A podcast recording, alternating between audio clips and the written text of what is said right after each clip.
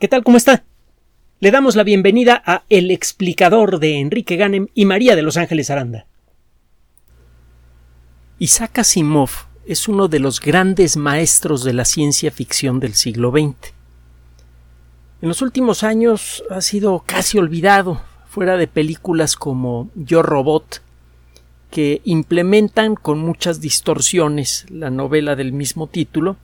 Fuera de eso, mucho del trabajo de Asimov actualmente solo, es recordado por un grupo, eso sí, muy nutrido, pero relativamente pequeño, de personas en todo el mundo. Asimov escribía con una facilidad, una rapidez y una claridad verdaderamente extraordinarias y escribía de todo.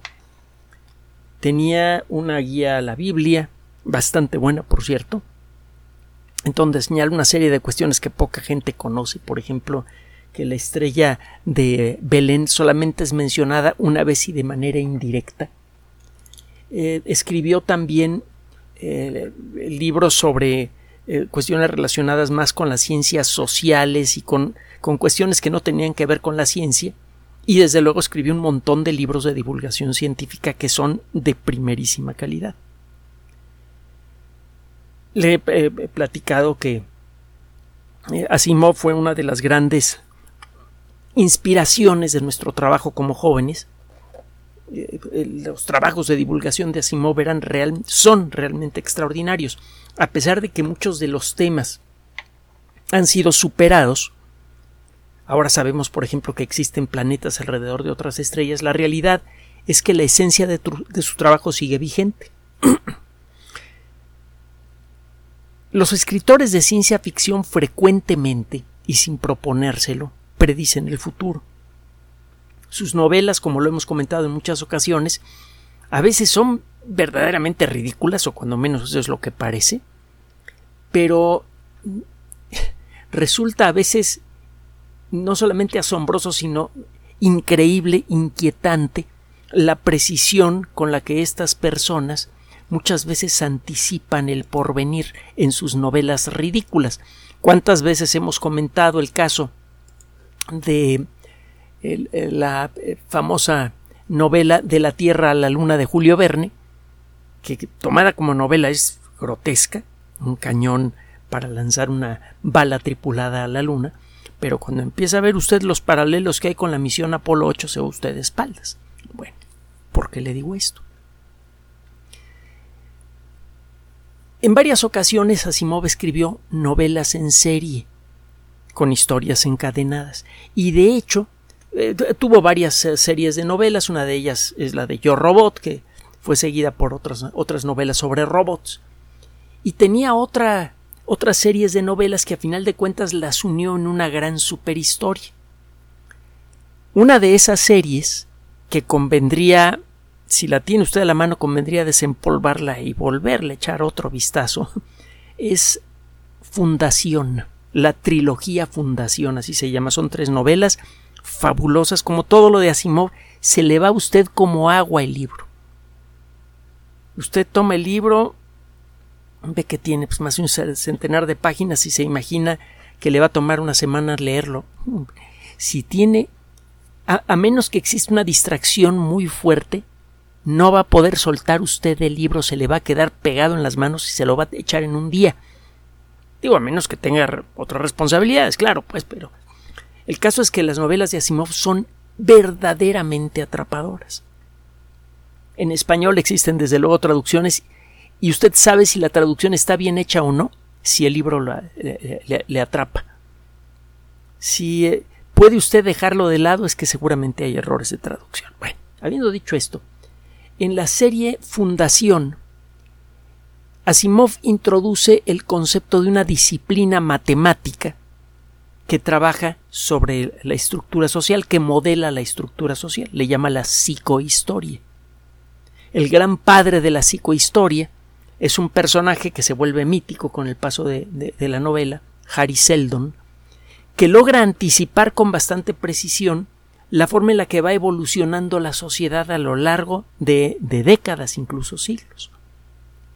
Deja sus grabaciones programadas para aparecer cada cierto tiempo y platicar con la gente del futuro para decirles, oigan, ya llegaron a este punto, ¿verdad? Bueno, ahora va a pasar esto y esto y esto. No le voy a, a destruir la novela, vale mucho la pena. El caso es que la idea de la psicohistoria es realmente fantástica y terriblemente deseable. En varias ocasiones hemos insistido que todos los problemas graves que enfrenta la humanidad, los verdaderamente graves, los que realmente ponen en duda nuestra supervivencia antes del final de este siglo, son causados por nosotros mismos, por nuestro infantilismo colectivo.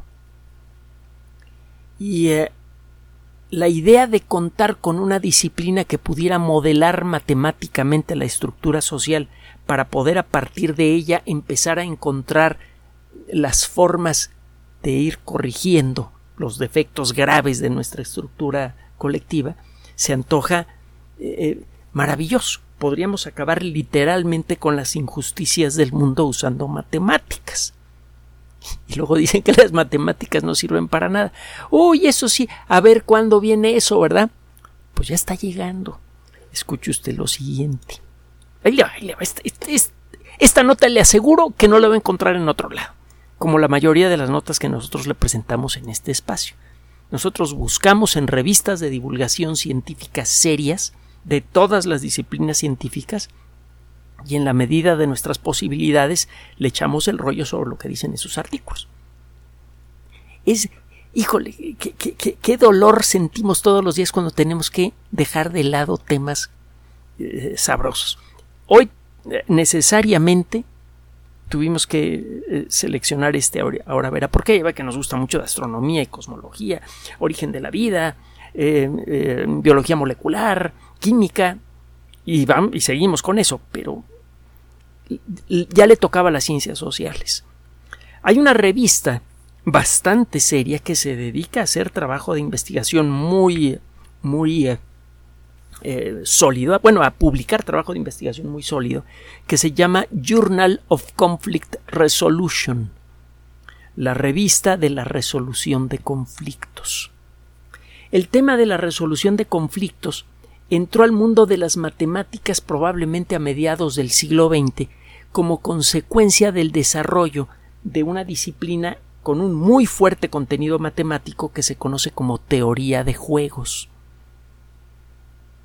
Su padre fundador fue John von Neumann, se escribe Newman, un científico centroeuropeo que como muchos tuvo que huir de Europa eh, en, dirección a los Estados Unidos durante la Segunda Guerra Mundial. Von Neumann fue uno de los grandes padres de la computación, uno de los eh, eh, grandes integradores de la mecánica cuántica, fue un verdadero supergenio, muy poco reconocido, pero mucho de lo que usted hace todos los días con un dispositivo electrónico se lo debe a von Neumann, por ejemplo, la posibilidad de poder platicar en este momento. Bueno, de entonces para acá, el análisis de lo que ocurre cuando dos o más facciones entran en conflicto, su modelado matemático y la búsqueda de soluciones ha generado varias perspectivas muy interesantes. Seguramente usted conoce la película Una mente brillante, de la que hemos hablado en otras ocasiones. Una película que eh, eh, llevó a la pantalla a algunos de los actores más reconocidos de Hollywood en su momento para representar la historia de una eh, persona que llevó una vida verdaderamente extraordinaria. La película en inglés se llama eh, A Beautiful Mind, una mente eh, eh, bella, sería una traducción literal al español. entre los actores que participan en la película se encuentran Russell Crowe, que también lo recuerda usted de Gladiador, está también Ed Harris, que entre muchas otras cosas ha representado a varios artistas en el cine, por ejemplo a Jackson Pollock y a Ludwig van Beethoven. Y bueno, eh, se eh, eh, está Jennifer Connelly, una, actriz muy reconocida y que ha hecho mucho trabajo muy inteligente, Christopher Plummer. Bueno, esta película se basa en la vida real de John Nash, ganador del Premio Nobel de Economía. El premio Nobel de Economía es una forma de otorgarle un premio Nobel a las personas que utilizan las matemáticas para modelar fuerzas sociales. Es un premio Nobel de matemáticas aplicadas, en pocas palabras. El trabajo de Nash fue especialmente complicado en términos matemáticos y especialmente relevante. Y tiene que ver eh, de una manera muy directa con el conflicto, eh, resolución de conflictos. El equilibrio de Nash es un concepto que, eh, del que se desprende toda una estructura matemática. Bien aplicado este concepto, bien aplicada la herramienta matemática que lo sustenta, permite en principio encontrar el mejor acuerdo posible entre facciones irreconciliables, por ejemplo, patrón y, eh, y trabajador. El equilibrio de Nash ha hecho mucho por suavizar conflictos y encontrar soluciones que son mínimamente aceptables para ambas partes. Es algo realmente muy, muy, muy, muy, muy, muy valioso. La aplicación de las matemáticas a la vida social ha hecho mucho por empezar a eliminar la rispidez en la sociedad moderna, cuando menos en algunos rincones, y ha empezado a ayudar a creer que es posible vivir en paz. Si queremos vivir en paz y tranquilos necesitamos de muchas matemáticas. Y un buen ejemplo es el artículo que acaba de ser publicado precisamente en el Journal of Conflict Resolution, que tiene que ver con todos estos temas que estamos mencionando. Un eh, profesor de economía de la Universidad de Bayreuth Si es usted aficionado a la música, en particular la música de Wagner, el nombre le va a sonar. Eh, cada año en Bayreuth eh, se, reúnen todos los, uh, los Wagneritas de sangre caliente para escuchar las casi 20 horas de la tetralogía de, el, anillo de los nivelungos y alguna otra cosilla más por allí. suena a una verdadera locura y lo es. Alguna vez le comenté unos amigos y un servidor escuchamos las cuatro óperas en un solo día y sobrevivimos. bueno, ¿de qué se trata la nota de hoy? Estos investigadores tomaron datos de 1500 regiones del mundo en donde se han aplicado políticas de mejoramiento del ingreso, sobre todo de las clases más populares tiene mucho tiempo que es bastante claro que un bajo nivel de ingresos necesariamente está asociado con un aumento de la violencia, no es ningún secreto. Comenzando porque la gente necesita comer, necesita ponerse ropa encima, necesita entretenimiento, necesita educación. esas son necesidades básicas y eh, si no las tiene, pues las busca de alguna manera. Eso no es ningún secreto. El caso es que eh, las políticas de mejoramiento social frecuentemente son criticadas porque parecen no funcionar. Se empieza a mejorar la economía de una colectividad y las cosas parecen seguir igual o incluso parecen ponerse peor. Entonces este grupo de investigación dijo, bueno, vamos a, vamos a usar ciencia aquí en lugar de echar rollo político sobre si conviene o no apoyar a las clases populares o seguimos con las con la idea eh, neoliberal de ¿sabes qué? vamos a darle chance a los que más eh, a los que tienen más fuerza y saben hacer más dinero porque van a hacer muchísimo dinero y algo nos va a caer a nosotros. Bueno, ¿cuál de las dos ideas es la correcta? Estos investigadores eh, hacen un metaestudio toman los datos realizados por otros estudios desde 1970 hasta 2014 del efecto que ha tenido eh, la aplicación de políticas de, de mejoramiento perdón, salarial, de mejoramiento del ingreso en comunidades pobres en todo el planeta. Con esto, usted puede eliminar los factores locales si usted encuentra que no importa en qué país del mundo, con qué religión, con qué tradiciones culturales, etcétera, etcétera, existe un cierto patrón de reacción entre la inyección de nuevos de, ingresos frescos y, y, en términos reales que no se los coman los impuestos o la inflación a la población de bajos ingresos y cómo cambia la violencia social en el colectivo.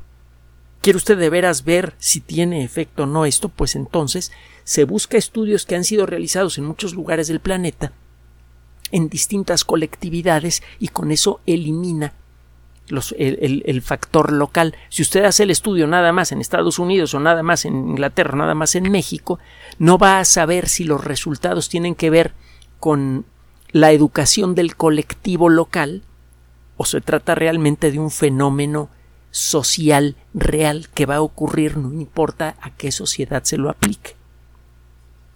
Ahí le va, las noticias son rete buenas y a lo mejor hasta le suenan parecidas. Los autores entonces tomaron mil datos generados en 75 países, en 1527 regiones individuales, desde 1970 hasta 2014 y estuvieron buscando una correlación directa, si es que ésta existía, entre la inyección de, dinero fresco a las clases más necesitadas y cambios en, eh, en, lo que estos investigadores llamaron colectivamente terrorismo. Normalmente asociamos eh, el terrorismo a movimientos sociales organizados, a veces hasta paramilitares, que tienen la intención de causar destrucción grave para producir inquietud social. Esta investigación es un poco más amplia. Terrorismo se refiere a cualquier forma organizada de violencia. Eso incluye, desde luego, el crimen organizado. ¿Qué fue lo que consiguieron estos investigadores? Ah, bueno, eh, déjeme decirle que estos investigadores no trabajaron solos. Trabajaron con eh, eh, investigadores que se encuentran en Abu Dhabi, en los Emiratos Árabes Unidos, en la ciudad de Perth, en Australia. Y después de hacer un análisis estadístico bastante elaborado, ah, y déjeme decirle, antes de continuar, que la estadística es una de las ramas más duras, complejas y profundas del mundo de las matemáticas. Mucha gente piensa que la estadística es sacar promedios. Eh, no se me olvida eh, la primera vez que vi un trabajo de estadística realmente de frontera escrito por un amigo y colega de origen polaco que trabajábamos eh, como profesores en una universidad privada, Wojtek Schneider, la primera vez que vi uno de sus trabajos de estadísticas, pensé que había abierto una de las eh, cajas de víboras que tanto le asustan a Indiana Jones. Había un montón de víboritas, esos son los, los símbolos de la, del integral. El cálculo diferencial e integral es una de las muchas herramientas que utilice usted para explorar el complejísimo y delicioso mundo de la estadística. Entonces, cuando hablamos de estadística, no estamos hablando, le digo, de sacar promedios o desviaciones estándar o ese tipo de cosas, que son realmente útiles. Pero es nada más. E, e, el hacer eso es meter la punta de los dedos de los pies en el océano de la, de la estadística. Nuestros señores echaron el clavado entero encontraron que efectivamente existe un cierto patrón. Termine de escucharme antes de sacar conclusiones, por favor.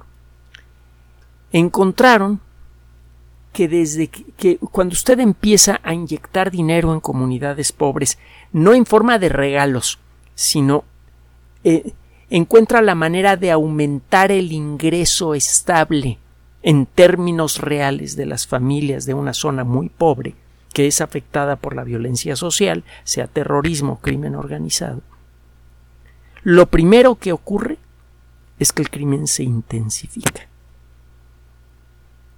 Esto no suena bien, ¿verdad? Entonces, ¿por qué estamos tan animados de este lado del micrófono? Espéreme. Ahí le va. Lo que encontraron estos investigadores es que de manera perfectamente regular, si usted aplica este ingreso, e, este incremento en el ingreso en subrayo esto en términos reales, porque luego la inflación se come todo, en términos reales. Si usted aplica esto y lo retira, lo único que consigue es aumentar la violencia y se queda con más violencia que la que había antes. Pero si usted establece esta las condiciones políticas y económicas a través de leyes, a través de incentivos a la inversión o lo que sea. Si usted establece un ingreso más alto promedio en términos reales para una población que ha sido afectada tradicionalmente por terrorismo, violencia organizada, si efectivamente aumenta la violencia y al poco tiempo comienza a disminuir y a disminuir y a disminuir y a disminuir y casi se acaba por completo. Lo verdaderamente llamativo es que esto se repite en todos los países del mundo y cuando se alcanza un cierto nivel de ingreso. ¿Cómo mide usted ese cierto nivel de ingreso? Bueno, pues toma usted una moneda de curso internacional como el dólar analiza lo que puede comprar con un dólar en términos reales en la actualidad en el, en el mercado promedio del mundo y analiza a partir de cuánto ingreso eh, per cápita al año comienza realmente a disminuir la violencia. Y en todos los lugares del mundo, una vez que hace usted los ajustes para la fecha en la que fue hecho el estudio, cuando alcanza usted el equivalente de 2023 de un ingreso anual de 12.800 dólares por cabeza, se presenta este fenómeno. Empieza a aumentar el crimen organizado, permanece así unos pocos años, luego empieza a disminuir y se va. Mientras mantenga usted ese ingreso alto per cápita en las zonas pobres. Se va la violencia.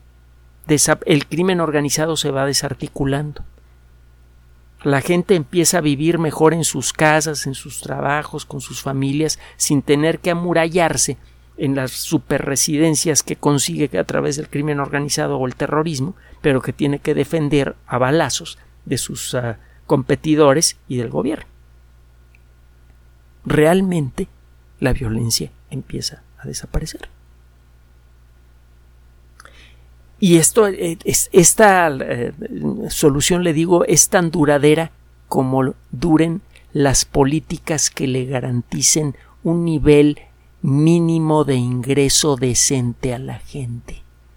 Y ese nivel incluso tiene un número que es bastante constante en estos estudios que se realizaron, como le decía, en 75 países y ya particularizando más en 1527 regiones. Vuelvo a darle el nombre del artículo de la revista, se llama Journal of Conflict Resolution.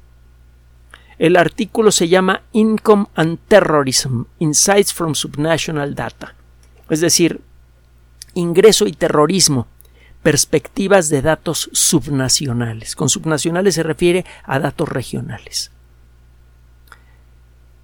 Algunos de los grandes problemas de la sociedad humana parecen imposibles de resolver con la ciencia. Usted puede resolver el problema del coronavirus con microscopio electrónico, espectrógrafos de masas, laboratorios de, biología molecular.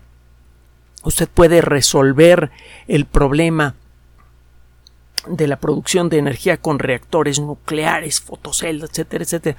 El problema de la violencia organizada, ¿con qué lo resuelve? con microscopios electrónicos, con computadoras. Parece que es algo que es innato a nosotros, que venimos de nacimiento todos los seres humanos con una maldad innata que se manifiesta en la primera oportunidad. Esa perspectiva que tenemos con respecto a nuestro comportamiento social es tan primitiva como la perspectiva que tenían nuestros ancestros con respecto al mundo natural. Los relámpagos eran la obra maliciosa de los dioses. Las enfermedades eran un castigo divino para tratar de purgar la maldad básica del ser humano. Pues ni uno ni otro. Es electricidad estática y bacterias o virus. Y ya sabemos cómo corregirlos.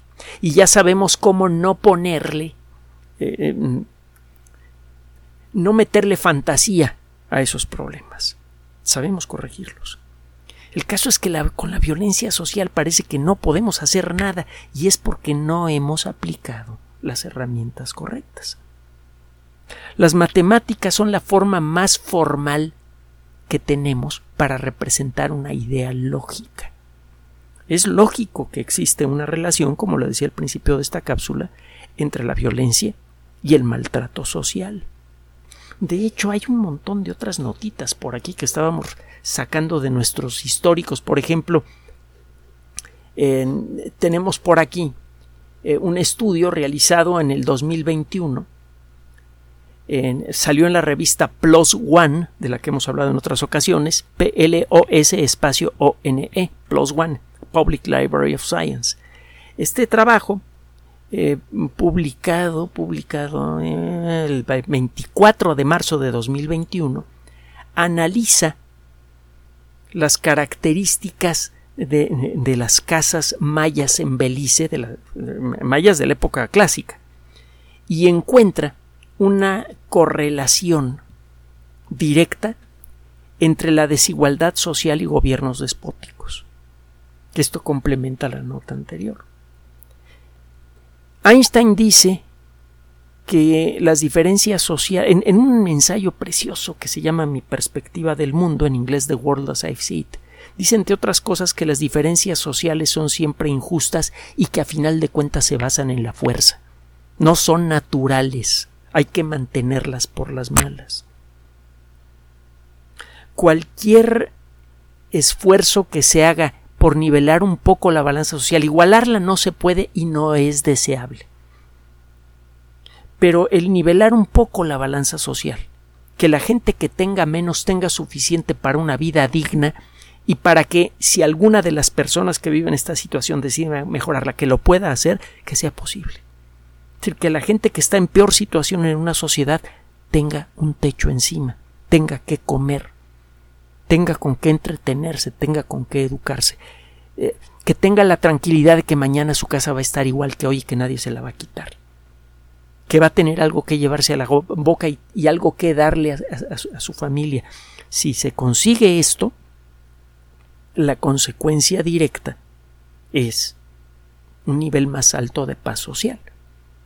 Y ahora ya podemos modelarlo con matemáticas, incluso ya sabemos qué esperar a la hora de aplicar eh, soluciones. Mucha gente cree que en el momento en el que se comienzan a dar ayudas sociales, a mejorar los salarios mínimos y todo eso, inmediatamente las cosas van a mejorar. No es así. Nunca ha sido así, eso es lo que revela este trabajo. Pero el camino que hay que recorrer para mejorar la salud de una sociedad implica ese, ese bache usted empieza a corregir el problema y al principio el problema se hace más grave y luego desaparece. Si tiene usted la paciencia suficiente para mantener eh, esa eh, perspectiva, para mantener esa, esa política de Estado, entonces la sociedad empieza a equilibrarse. ¿Y sabe qué? prácticamente no hay país del mundo en donde no urja aplicar en mayor o menor grado esta medida, sí, incluso en los países más ricos. Le concluyo esta nota diciéndole que el país más letal, el, que está perdiendo esperanza de vida con mayor rapidez eh, de los países ricos, son los Estados Unidos las políticas que han generado la desigualdad social están haciendo que mucha gente no tenga acceso a medicina de calidad, que no tenga acceso a buena alimentación, etcétera, y la gente está muriendo por muchas causas que se pueden evitar como consecuencia de eso. Y lo mismo está pasando en muchos puntos de Europa.